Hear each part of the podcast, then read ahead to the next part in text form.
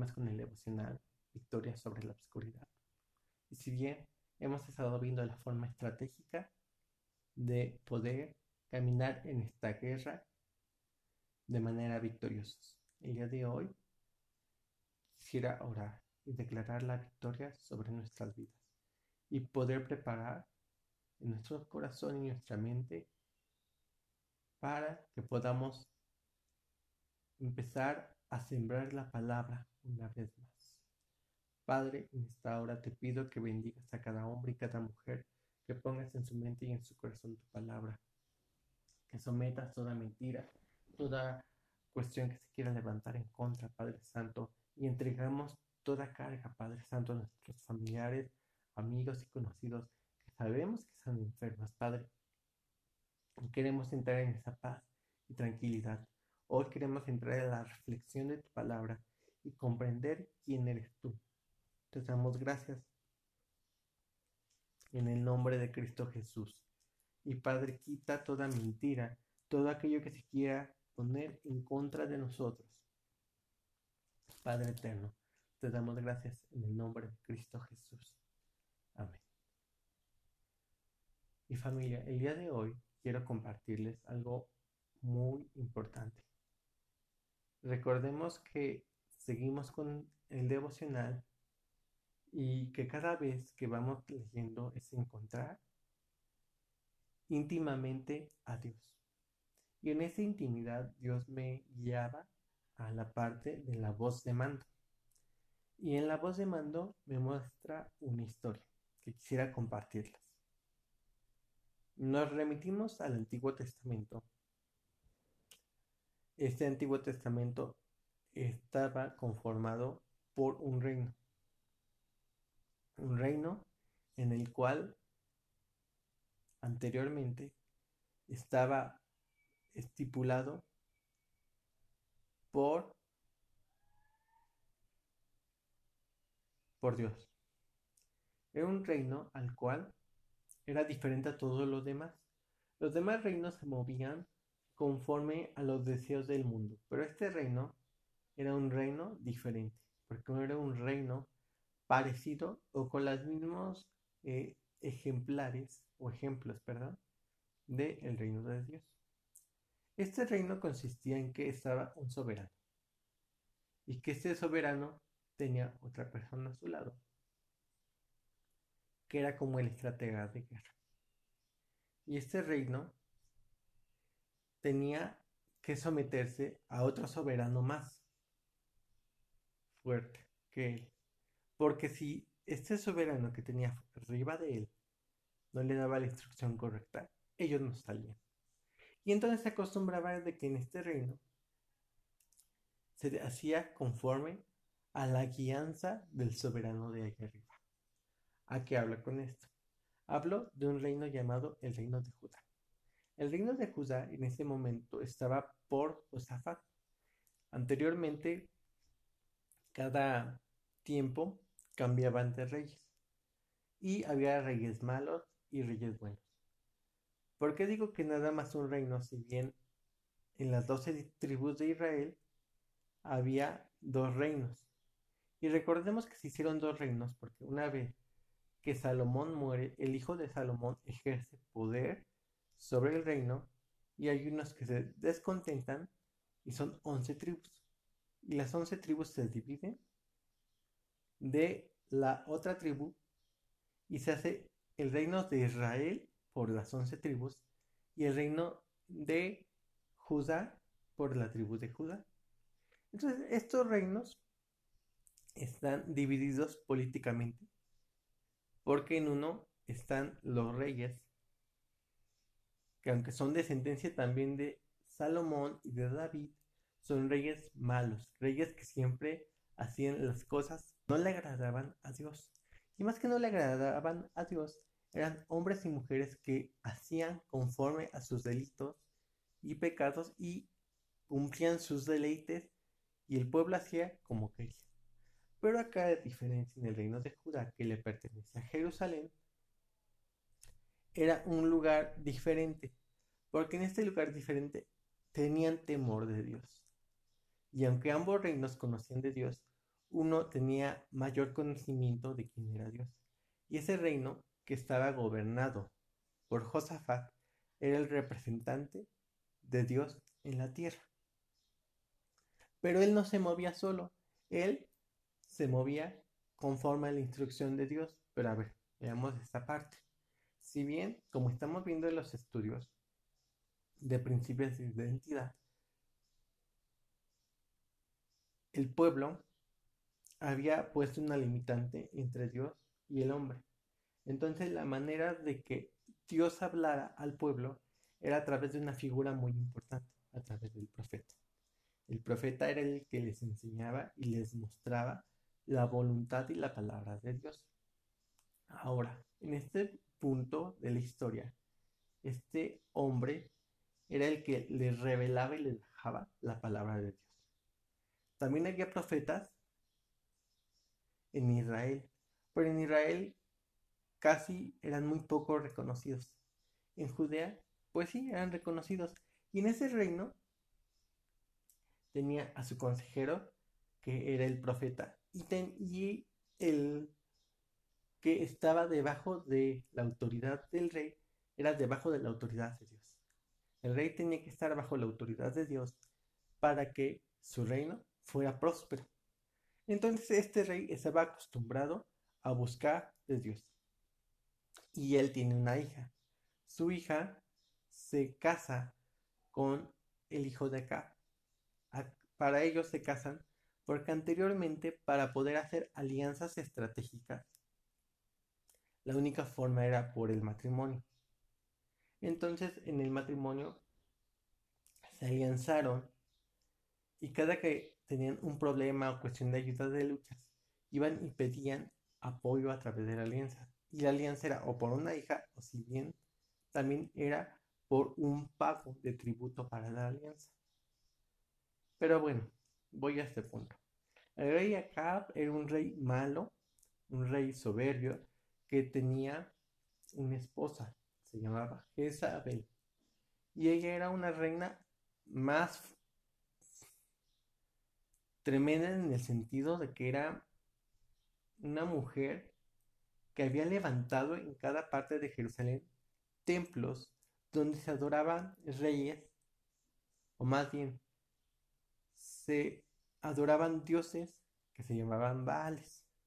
Esos dioses se adoraban y tenían sacerdotes y habían corrompido la parte que le correspondía a las once tribus, menos a la de Judá.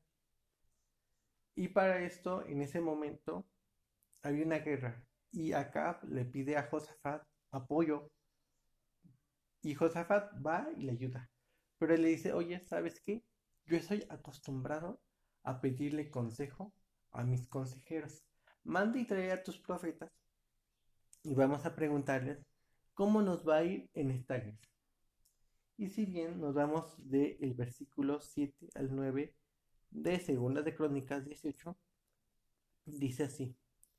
El rey Acab contestó, hay otros profetas, Micaías, hijo de Ilcal, pero los lo detesto, porque cuando él habla de parte del Señor, nunca me dice nada agradable.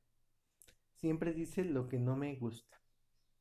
Y si bien en ese momento regreso un poco unos versículos antes y les comento esta parte. Cuando piden apoyo de que otros profetas les revelara lo que Dios había dicho respecto a esa guerra, todos los profetas les habían dicho que sí, que iba a salir victorioso, que iba a salir bien, que todo iba a pasar perfecto. Pero nunca habían considerado a un profeta llamado Micaías. Ese profeta que estaba, digamos, como apartado, acá nunca lo quiso tomar en cuenta casi, porque cada que hablaba, hablaba mal. ¿Y por qué hablaba mal? Porque ese profeta le mostraba que estaba mal y que estaba incurriendo a la palabra de Dios. Entonces, eh, este Acab casi no lo tomaba en cuenta, pero Acab se recuerda que hay un profeta llamado Micaías y que le dice, bueno, voy a traerlo, pero no me gusta porque cada que voy y lo consulto, habla mal de mí. Y veamos qué le contesta en, el versículo 21. Y dice así. El ángel de Dios dijo, confundiré a todos los profetas de acá. Les diré mentiras a los profetas para que engañen al rey acá. Sus profetas serán mentiras. Así que el Señor dijo, de acuerdo, ve y haz, que se tendrá éxito en engañar al rey acá. Y Micaías dijo, efectivamente, es lo que ha ocurrido. El Señor ha inspirado a tus profetas para que te engañen. El Señor decidió que todo e, saldrá mal. Ahora entendamos algo. Dios en este momento no significa que Dios es malo, simplemente que veamos esta parte. Por eso les hice esta división de Acab y de Josafat. Josafat buscaba alinearse más a la voluntad de Dios, al propósito de Dios, y Acab más a la voluntad del hombre. Estamos viendo una parte llamada identidad. Identidad es con quién me identifico. Josafat se identificaba con Dios, mas Acab se identificaba con los deseos del mundo. Josafat tenía su rey y su Dios, que se llamaba Jehová. Dios, Yahvé, pero eh, Acab tenía su rey y su Dios, que se llamaba Baal, que era un súbdito de Satanás, era un Dios. Entonces, pues no tiene fuerza o poder su Dios, pero voy a este punto, que después lo veremos en otras circunstancias, pero me llama esta la atención. Viendo en la identidad en Dios, cuando un ser humano está en este mundo, está bajo el dominio de Satanás. ¿Y por qué? Porque si, como lo hemos visto en el estudio de principios de identidad, que vuelvo a mencionar, el ser humano le entrega la autoridad que le es dada por Dios a Satanás y Satanás empieza a tomar esa autoridad y empieza a ver de los recovecos de la ley las maldiciones y las empieza a aplicar las maldiciones que ya están escritas en la tierra. Pero la maldición está para la tierra, pero fue a causa de que el ser humano fue incrédulo y desobedeció. Ahora, Satanás tiene el control y el dominio del mundo. Cuando Jesús viene aquí en la tierra, viene y trae libertad. Entonces te quitas de la ciudadanía del mundo para pasarte a su ciudadanía. Mientras tú estás en el mundo, Satanás viene y con esa autoridad te viene y reclama lo que es él. Te roba y te mata. Entonces, en ese momento, acá estaba bajo la cobertura del príncipe de las tinieblas, que es Satanás. Entonces, Satanás ya había truncado su vida. ¿Por qué? Porque Dios lo había elegido a su descendencia para que fuera un pueblo direccionado a Dios. Recordemos que Dios quiere y desea hacer un pueblo de reyes y sacerdotes. Reyes que gobiernen, que juzguen, y sacerdotes que bajen su presencia. Pero acá, en ese momento, empieza a truncar su llamado y empieza a ver y a desear lo del mundo. Así que acá hacia un lado a Dios y decide caminar bajo el dominio de Satanás. Entonces, para esto ya estaba escrito dentro de la palabra que iba a ser destruido aquel que provocara la ira de Dios. Pero Dios no quería destruirlos si él iba en guerra, porque ya estaba puesto en la palabra qué es lo que sucedería. Satanás se agarró de lo que estaba escrito para ir y hacérselo válido acá. Acá no entendió la palabra cuando Dios le estaba mostrando. Porque podemos decir, bueno, es que Dios le mostraba porque Dios quería destruirlo. No, simplemente que Dios le decía, ten un momento de lucidez. Y acá fue un hombre que no fue lúcido. ¿A qué voy? Ten un momento de prudencia y entiende que lo que está pasando no te lo estoy mandando Dios, sino que te lo está mandando Satanás. Entiende que si vas a ir, vas a morir. Pero si tú quieres ir, ve, pero vas a morir. Mi propósito no es que no mueras, es que cambies tu manera de ser y que no te pierdas. Así es lo mismo que sucede cuando nos habla en Juan 3:16, porque de tal manera amó Dios al mundo que ha dado su Hijo unigénito para que todo aquel que no se pierda tenga vida eterna. Ah, para que todo aquel que en él cree no se pierda, disculpen, y tenga vida eterna. Así es como dice. Entonces, Dios ya nos está diciendo y está mostrando que nos ama. Y que cuando nos ama, manda a su Hijo. Ahora, entendamos que en este momento no estaba su Hijo en la tierra. Jesús no había muerto y resucitado. Entonces, no había estado aquí, pero Dios había extendido su misericordia aún antes. Y Dios les estaba previniendo. Pero aquí ya está los del libre albedrío. Tú decides hacer las cosas bien o decides hacer las cosas mal conforme a lo que Dios te muestra. Y este hombre, cuando le revelan ello, manda encerrar a Micaías y dice así en la palabra. Dice en el versículo 25. Entonces el rey Acá le ordenó a uno de sus oficiales que arrestara a Micaías. El rey le dijo, agárralo y llévenselo a Amón, el gobernador de la ciudad, y al príncipe Joás. Diles que el rey ordena que pongan en prisión y que solo le den un poco de pan y agua. Manténgalo ahí hasta que vuelva de la batalla. Ahora, Acab hace algo súper horrendo. Quiere callar la voz de Dios. Y en vez de callar la voz de Dios, en vez de matarlo y callar la voz de Dios por completo, lo que hace, ok, ¿sabes qué te voy a dar? Agua y pan. ¿Y cómo que agua y pan? Ok. Esa era la comida de angustia que se les daba anteriormente a los prisioneros de guerra. Cuando llegaban ahora sí los reyes, podían dictar una sentencia. Pero en ese momento estaban en guerra, entonces no podían dictar una sentencia por completo. Así que por eso esperó a que regresara según él. Y digo según porque dice la palabra que no regresa acá con vida. Al contrario, fue herido. Y Josafat tiene Dios misericordia con él. ¿Por qué? Porque imagínate, a pesar de que escucharon lo que Dios hizo, Josafat pues ya había enlazado con los dichos de su boca y le había creído.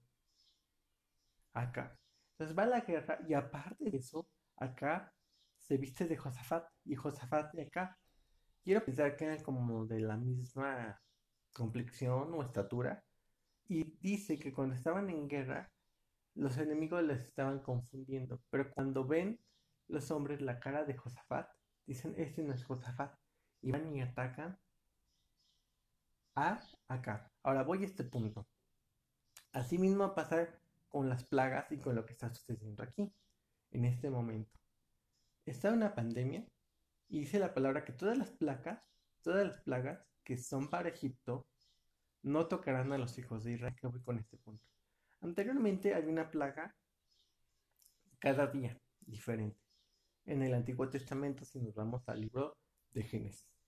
Y esa plaga era para que Dios se manifestara en su gloria. Pero esa plaga estaba mandada porque recuerden que Egipto era un gobierno bajo el gobierno de Satanás. Entonces el pueblo era un gobierno bajo el gobierno de Dios, el pueblo de Israel. Y veamos esta parte. Dios respalda su palabra y la maldición va en contra de la tierra. Y la maldición toca al pueblo de Israel, perdón, toca al pueblo, reitero, toca al pueblo de Egipto y el pueblo de Israel es liberada de la maldición y es libre. ¿En qué voy a este punto? Cuando vienen las pestes, el pueblo de Israel no le toca las pestes, pero les toca a Egipto. Entonces, asimismo, cuando, aunque tú digas que yo me visto, camino y hablo como el mundo, pero no eres del mundo, porque Dios ya te apartó y eres su hijo cuando lo aceptas y crees en él. Dice que la palabra en Juan 1.12 que todo aquel que cree y que recibe ese nombre es llamado a ser hijo de Dios. Entonces, si tú lo crees y lo recibiste, ya estás del otro lado, porque formas del lado del gobierno de Dios. Entonces, cuando Satanás quiera atacarte y vea tu cara, va a ver el resplandor del Hijo de Dios, de Jesucristo, porque Jesucristo mora en ti. Entonces no te pasará nada, no te atacará, aunque tú te hayas enlazado con los dichos de tu boca para querer ayudar a otra persona. Ahora entendamos que en ese momento, cuando ellos ven a Acab, van y lo atacan y le dan una lanza y lo hieren para matar. Dice que lo sacan de la guerra sus, eh, sus, sus aliados, lo sacan de la guerra y en ese momento él muere. Y a Josafat se le da la oportunidad de instituir reyes y grandes cosas hace después de ello, porque él empieza a reconocer mayormente a Dios que Dios haya hablado. Ahora, termina con esta parte. Dios, ¿qué te ha dicho? A veces tenemos la mente un poco mezclada y por un lado están los pensamientos de te voy bien, Dios es bendición, van a salir bien las cosas y por otro lado no sabes qué, estás bien lo que estás haciendo, no voltees a ver a, Dios, sigue adelante, tus fuerzas, échale ganas, positivismo, todo. Y no está mal, más que haces a y Dios te da la palabra prudente y momentánea y específica y te enseña quién es Él. Pero todo está en qué es lo que tú quieres aprender a escuchar. Ahora también está un punto muy específico. En la voz de mando Dios ya habló, Dios ya dijo, ya te dio instrucción. Confía. En ese confía es creerle, caminar en fe, caminar en victoria. Si tú en esa palabra confía, sigues teniendo miedo, terror y temor, te va a pasar como acá. Vas a empezar a vivir bajo una mentira que Satanás te pone. Y empiezas a ponerte bajo el dominio de Satanás. Porque en vez de creerle a Dios, le crees a Satanás través del miedo. Entonces, lo que tú estás haciendo es darle el dominio de tu vida a Satanás. Satanás va a querer zarandearte y pues, ni modo te va a tocar. Porque tú, en vez de ponerte bajo la sombra de Dios, te pones bajo la sombra de Satanás. Y entonces, ahora sí, una de las cosas por las cuales el pueblo no era destruido era porque Dios las había elegido, pero algo importante que sucede al último, en la última plaga, es que ponen sangre en el dintel de sus puertas. La sangre, la sangre de Jesucristo.